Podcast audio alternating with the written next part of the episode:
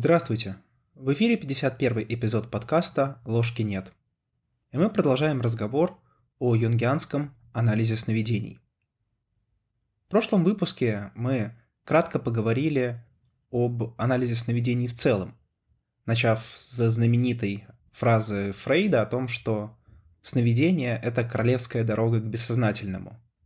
В целом важнейший элемент прошлого эпизода, важнейшая мысль, на мой взгляд, это то, что для того, чтобы научиться грамотно толковать сновидения, лучше не читать много книг, что всегда, конечно, полезно, но тем не менее, лучше фокусироваться на практике. Поэтому практика, практика и еще раз практика – это то, к чему я призывал вас в прошлом эпизоде и призываю и в этом. В прошлом эпизоде мы как раз обсудили четыре основных этапа, с помощью которых в юнгианстве толкуют сновидения. Это поиск ассоциаций, динамика идентификация персонажей во сне, толкование сновидения и, собственно, манифестация сна в реальности. Но в прошлом эпизоде это получилось несколько сумбурно, потому что хотелось охватить все и сразу, чтобы уже можно было начать первое толкование сновидений. Поэтому в этом и последующих эпизодах мы попробуем каждый из этих этапов раскрыть более полно. И сегодня мы фокусируемся на первом этапе, этапе поиска ассоциаций и амплификации – но перед тем, как перейти к этому этапу, я бы хотел пару слов сказать о том, какие вообще функции бывают у сна. Часто мы слышим выражение «компенсаторная функция сна». Что это означает? На самом деле это очень хорошая методология, ее хорошо раскрыл Джеймс Холл в своей работе «Юнгианская интерпретация сновидений». Он выделил три компенсаторные функции сновидений. Первая – это компенсация временных искажений эго – ну вот он приводит хороший пример, когда человек, например, разозлился на своего друга, и во сне он видит этого же друга, но уже наоборот, в хорошем расположении, когда он с ним хорошо общается и хорошо взаимодействует.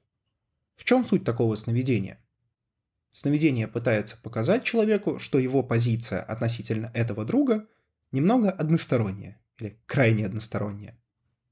В этом, собственно, и заключается функция компенсации временных искажений эго. Когда эго принимает какую-то крайне одностороннюю позицию, необъективную позицию, или же даже дезадаптивную позицию, то есть социально неприемлемую, сновидение пытается это компенсировать, либо для того, чтобы прийти к некой целостности хотя бы в рамках сновидения, либо для того, чтобы компенсировать поведение человека. То есть это можно рассматривать как некий элемент, как некое указание на то, что можно улучшить в своем восприятии мира.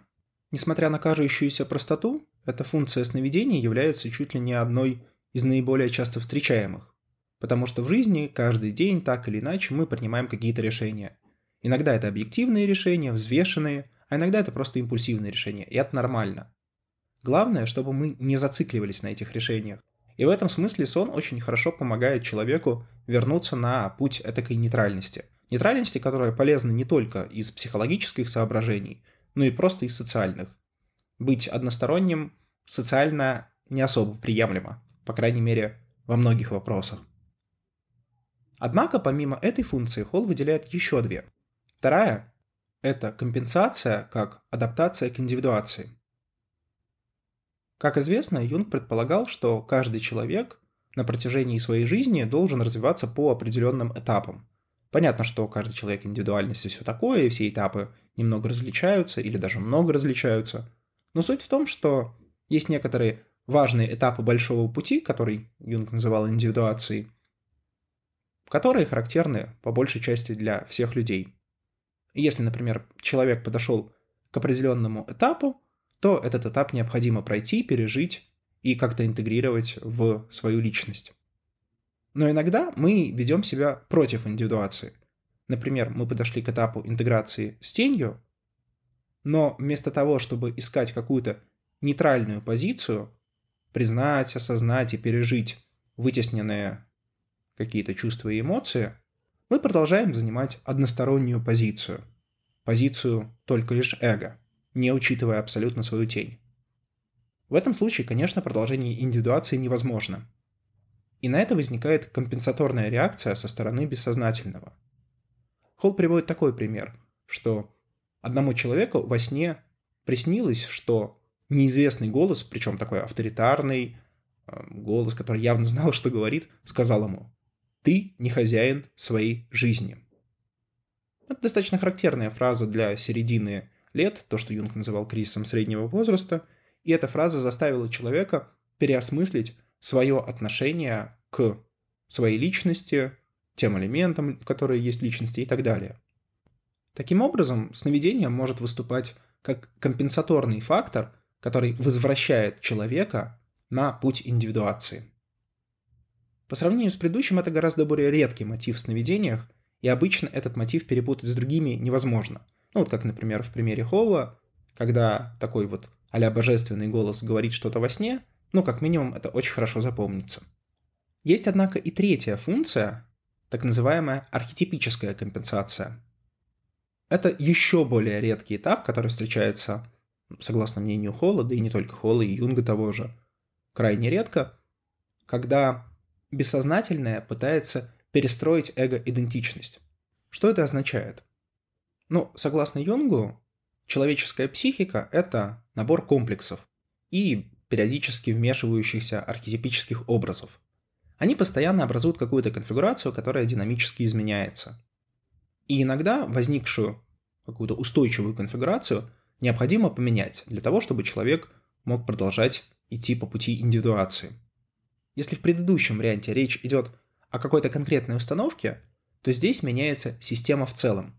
Это то, что можно было бы назвать экзистенциальным кризисом в какой-то мере, потому что перестраивается не просто какая-то одна мысль или одно чувство или одна установка, а перестраивается вся личность.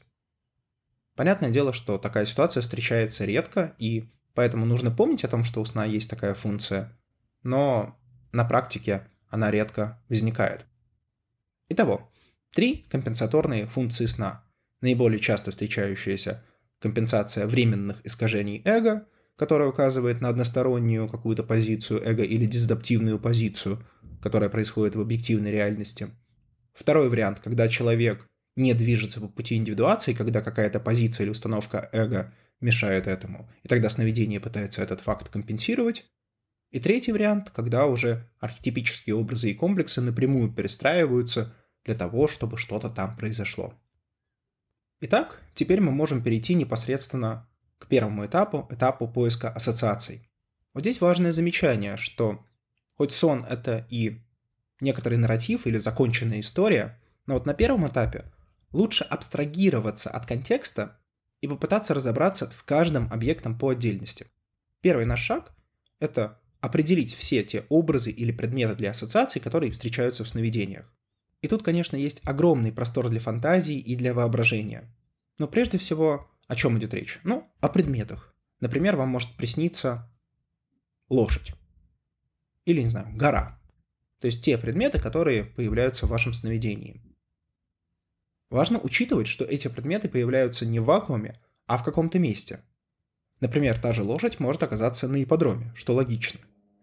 А может и оказаться у вас дома, и это менее логично и требует какого-то истолкования. В общем, помимо того, что за предметы появляются в сновидениях, нужно учитывать, где они появляются, и толковать в том числе и место. Иногда в контексте предмета, иногда и без. Это могут быть характеристики предметов. Например, вам может присниться синяя лошадь. И тогда одним из образов, одним из предметов будет синий цвет. Или же размер. Например, вам может присниться маленькая лошадка, а может быть большая лошадка, а может пони.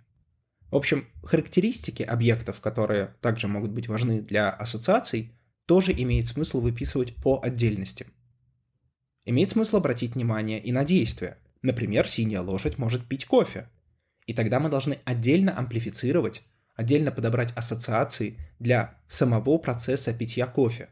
И, возможно, даже для двух его составляющих. Для питья как такового, как процесса, и кофе как отдельного предмета. Тут какого-то общего правила нет, до какого атома разбивать. Пробуйте разные варианты и пытайтесь понять, что вас цепляет, что кажется логичным, что кажется правильным, а что нет. К балансу между атомарностью и логичностью со временем так или иначе вы придете. Иногда может быть еще более хитрый вариант. Образ того, чего нет. Например, вы едете во сне в машине, но при этом водитель на водительском сидении отсутствует. Соответственно, вам нужно в этом случае подобрать ассоциации для образа отсутствующего водителя, ведь это крайне важно, исходя из логики сна. Таким образом, самым первым шагом в поиске ассоциаций является просто выписывание всех предметов, всех образов, всего, что есть во сне, включая характеристики и свойства. Просто создаем большой список. После того, как этот список составлен, нам необходимо понять, что конкретный образ означает в контексте сна. Здесь важно учитывать, что вы сами положили этот объект в ваш сон. Даже если вспоминать про самость, про которую мы недавно говорили, что она может создавать сновидения и так далее, и так далее, тем не менее, в онтологическом смысле самость и эго являются частью единой личности. Поэтому в любом случае вы задаете себе правильный вопрос для поиска ассоциаций. Что этот объект делает в моем сне? Почему я его создал? Что он означает для меня. Когда мы ищем ассоциации, здесь также лучше ориентироваться на некоторую типологию, ее также предлагает Холл, а именно три уровня амплификации образов. Первый уровень – это личностный уровень, когда мы интерпретируем, исходя из наших личных ассоциаций. Вот Юнг в одной из работ приводит пример, когда у него во сне появился стол. Но это был не просто стол, это был обеденный стол, за которым он там проводил какие-то спиритические сеансы в детстве. И, соответственно, его ассоциации сразу же крутятся вокруг этого конкретного стола. Это как раз то, о чем идут личные ассоциации. Что означает этот объект именно для вас? С чем он связан? С каким событием он связан? Если вам приснилась, например, река, то что это за река? Нева, Москва-река, Нил, Амазонка, или, может быть, речка из вашего детства на даче и так далее – Объект во сне — это не абстракция, а часть вашего воспоминания. И это воспоминание желательно было бы найти. Джонсон хорошо пишет, что, как правило, каждый образ вызывает несколько ассоциаций. В связи с каждым образом на ум приходит определенный человек, слово, фраза или воспоминание. Запишите все ассоциации, непосредственно вызванные данным образом. Таким образом, это личностный уровень амплификации – Следующий уровень – это культурный. Или его можно даже расширить до социального. Здесь уже идут не просто личные темы, а скорее конвенциональные или социальные. Например, красный цвет мы можем ассоциировать с красным цветом светофора, что уже ассоциируется с запретом, а зеленый – с возможностью двигаться дальше. В общем смысле это можно назвать знаками, в том ключе, что это нечто, что имеет социальное значение и имеет некую конвенцию, установившуюся в обществе, что это означает. Ассоциации могут быть тут похожи на личные, но таковыми уже не являются. Ну вот, например, лев как царь зверей. Это расхожий штамп, поэтому он относится именно к культурному уровню. Или, например, сейф или тайник, как нечто сокрытое или нечто, куда прячется. Тут речь также идет о культурном аспекте этих объектов, то есть то, как в культуре эти объекты воспринимаются или же как они используются. Таким образом, у нас есть личностный уровень ассоциаций, есть культурный уровень ассоциаций, и есть третий уровень – это архетипический. Несмотря на частое упоминание слова «архетип» рядом с именем Юнга, я бы сказал, что ассоциации на архетипическом уровне – это достаточно редкая история. Ну, просто потому что обычно личностных и культурных ассоциаций хватает за глаза и за уши – и в этом смысле вот эти три уровня нужно рассматривать именно в таком порядке. Сначала личностный, потом культурный, и если только эти два уровня вообще ничего вам не дают, то тогда идет архетипический. То есть архетипический это как вот, не знаю, палочка-выручалочка, если совсем не сходится на первых двух. То есть нужно стараться работать именно с личностными ассоциациями, и в 99.99% случаев этого вам хватит, поверьте. Но может быть и архетипический уровень, который характеризуется тем, что он вызывает ощущение нуминозности, ощущение божественности, сильное эмоциональное вовлечение, плюс возникновение символа, который является универсальным, кросс-культурным, присущим для человека в целом. Подчеркну еще раз, что не нужно впадать в так называемый архетипический редукционизм, когда даже в самом простом сновидении находятся какие-то элементы архетипических образов. Честно, в любом сне их можно найти. Это не так сложно, потому что символов действительно огромное количество, и образов тоже.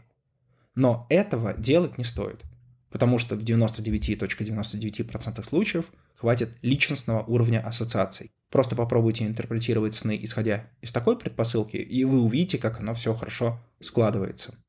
В целом, архетипический уровень толкования встречается в ключевые моменты индивидуации человека. Когда запускается процесс индивидуации, когда запускается какой-то ее элемент, когда структурируются психические элементы, то, что мы говорили чуть ранее про третью функцию сновидения. Но, что важно, это не будет совпадать с объективными событиями. То есть, если вы, например, считаете, что у вас сейчас экзистенциальный кризис, совершенно не факт, что бессознательное считает так же. Более того, если у вас действительно экзистенциальный кризис, и вы это осознаете и знаете, нет необходимости показывать вам это во сне, вы это уже знаете. Сон — это компенсация, то есть то, что вы не знаете или не осознаете. Если вы нечто осознаете, смысла показывать это дополнительно в сновидении нету. Бессознательное — это не корректор и не верификатор вашей позиции. Это компенсатор. Таким образом, кратко резюмируя, мы ищем ассоциации и амплификации на трех уровнях. Первый — это личностный уровень. На нем мы ищем большинство ассоциаций. В идеале чуть ли не все ассоциации должны идти именно на этом уровне. Некоторые предметы и объекты во снах будут соответствовать культурному уровню интерпретации. В данном случае речь идет о расхожих штампах или объектах, которые имеют достаточно понятное культурное для вас значение. Опять же, для вас, не для культуры в целом, а для вас, если вы это ассоциируете с определенным элементом культуры. И если во сне присутствует какая-то сильная эмоциональная реакция, сильная эмоциональная вовлеченность, ощущение нуминозности, то можно воспользоваться и третьим уровнем, архетипическим, но крайне осторожно. Еще раз подчеркну, что на первом этапе, на этапе поиска ассоциаций, мы не пытаемся заниматься толкованием сновидений. Мы не занимаемся интерпретацией. Мы просто собираем данные о предметах и образах сновидений. Не пытайтесь связать их воедино. Джонсон на это очень хорошо замечает, что на данном этапе вы не должны пытаться определить, какая именно ассоциация является, так сказать, правильной. На этом этапе мы просто собираем разные варианты, разные синонимы. И еще раз подчеркну то, что отмечал еще в прошлом эпизоде, что мы ищем только прямые ассоциации. Если вам, например, приснилась лошадь, то не надо строить цепочку. Лошадь — это животное, а у меня есть котик, который тоже животное, а у котика есть лоток, и лоток надо убирать, значит, лошадь — это уборка. Нет, такие длинные ассоциации мы не строим. Каждому образу мы даем прямую ассоциацию, связанную непосредственно с ним, без посредников. Ну и последнее, что я хотел бы осветить в этом эпизоде, это практическую сторону вопроса. Как, собственно, начать? Да очень просто – берете бумажку, берете ручку, берете ваше сновидение и просто сначала выписываете список всех предметов. Просто вот сверху вниз. Затем начинаете шаг за шагом составлять ассоциации к каждому предмету или образу. Если вдруг в какой-то момент вы начинаете сомневаться, что не сможете избежать ошибки контекста, то есть пытаетесь интерпретировать историю, а не отдельные предметы, просто выбирайте любое слово для ассоциаций случайным образом. То есть, допустим, первое, десятое, третье, восьмое и так далее. Не подряд. Это может немножко помочь. В самом конце будет полезно пройтись еще раз, но в обратном порядке. Например, там 10, 9, 8, 7, 6. То есть не в прямом, а в обратном. И, скорее всего, вы заметите, что какие-то ассоциации вы пропустили и хочется чего-то добавить. В этот момент, конечно же, нужно добавлять, потому что вот процесс толкование потихоньку начинается, появляются дополнительные ассоциации, что-то там крутится, вертится, и новая информация добавляется. Это полезно.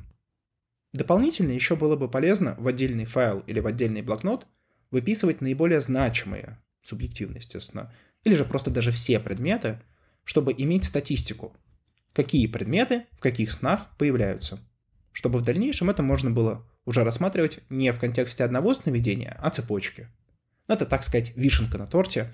Про нее можно чуть попозже вспомнить. Тут же может сразу возникнуть вопрос, а нельзя ли интерпретировать какие-то объекты во сне, исходя из предыдущих снов, исходя из более ранних каких-то ассоциаций? В целом, да, так можно делать, но это скорее уже относится к третьему этапу, этапу толкования сновидений. На этапе ассоциаций лучше исходить из принципа, что каждый объект в каждом сне уникален. Так вы не допустите особых ошибок. На этом мы заканчиваем этот эпизод, а в следующий раз мы поговорим про второй этап толкования сновидений. С вами был подкаст «Ложки нет». До новых встреч!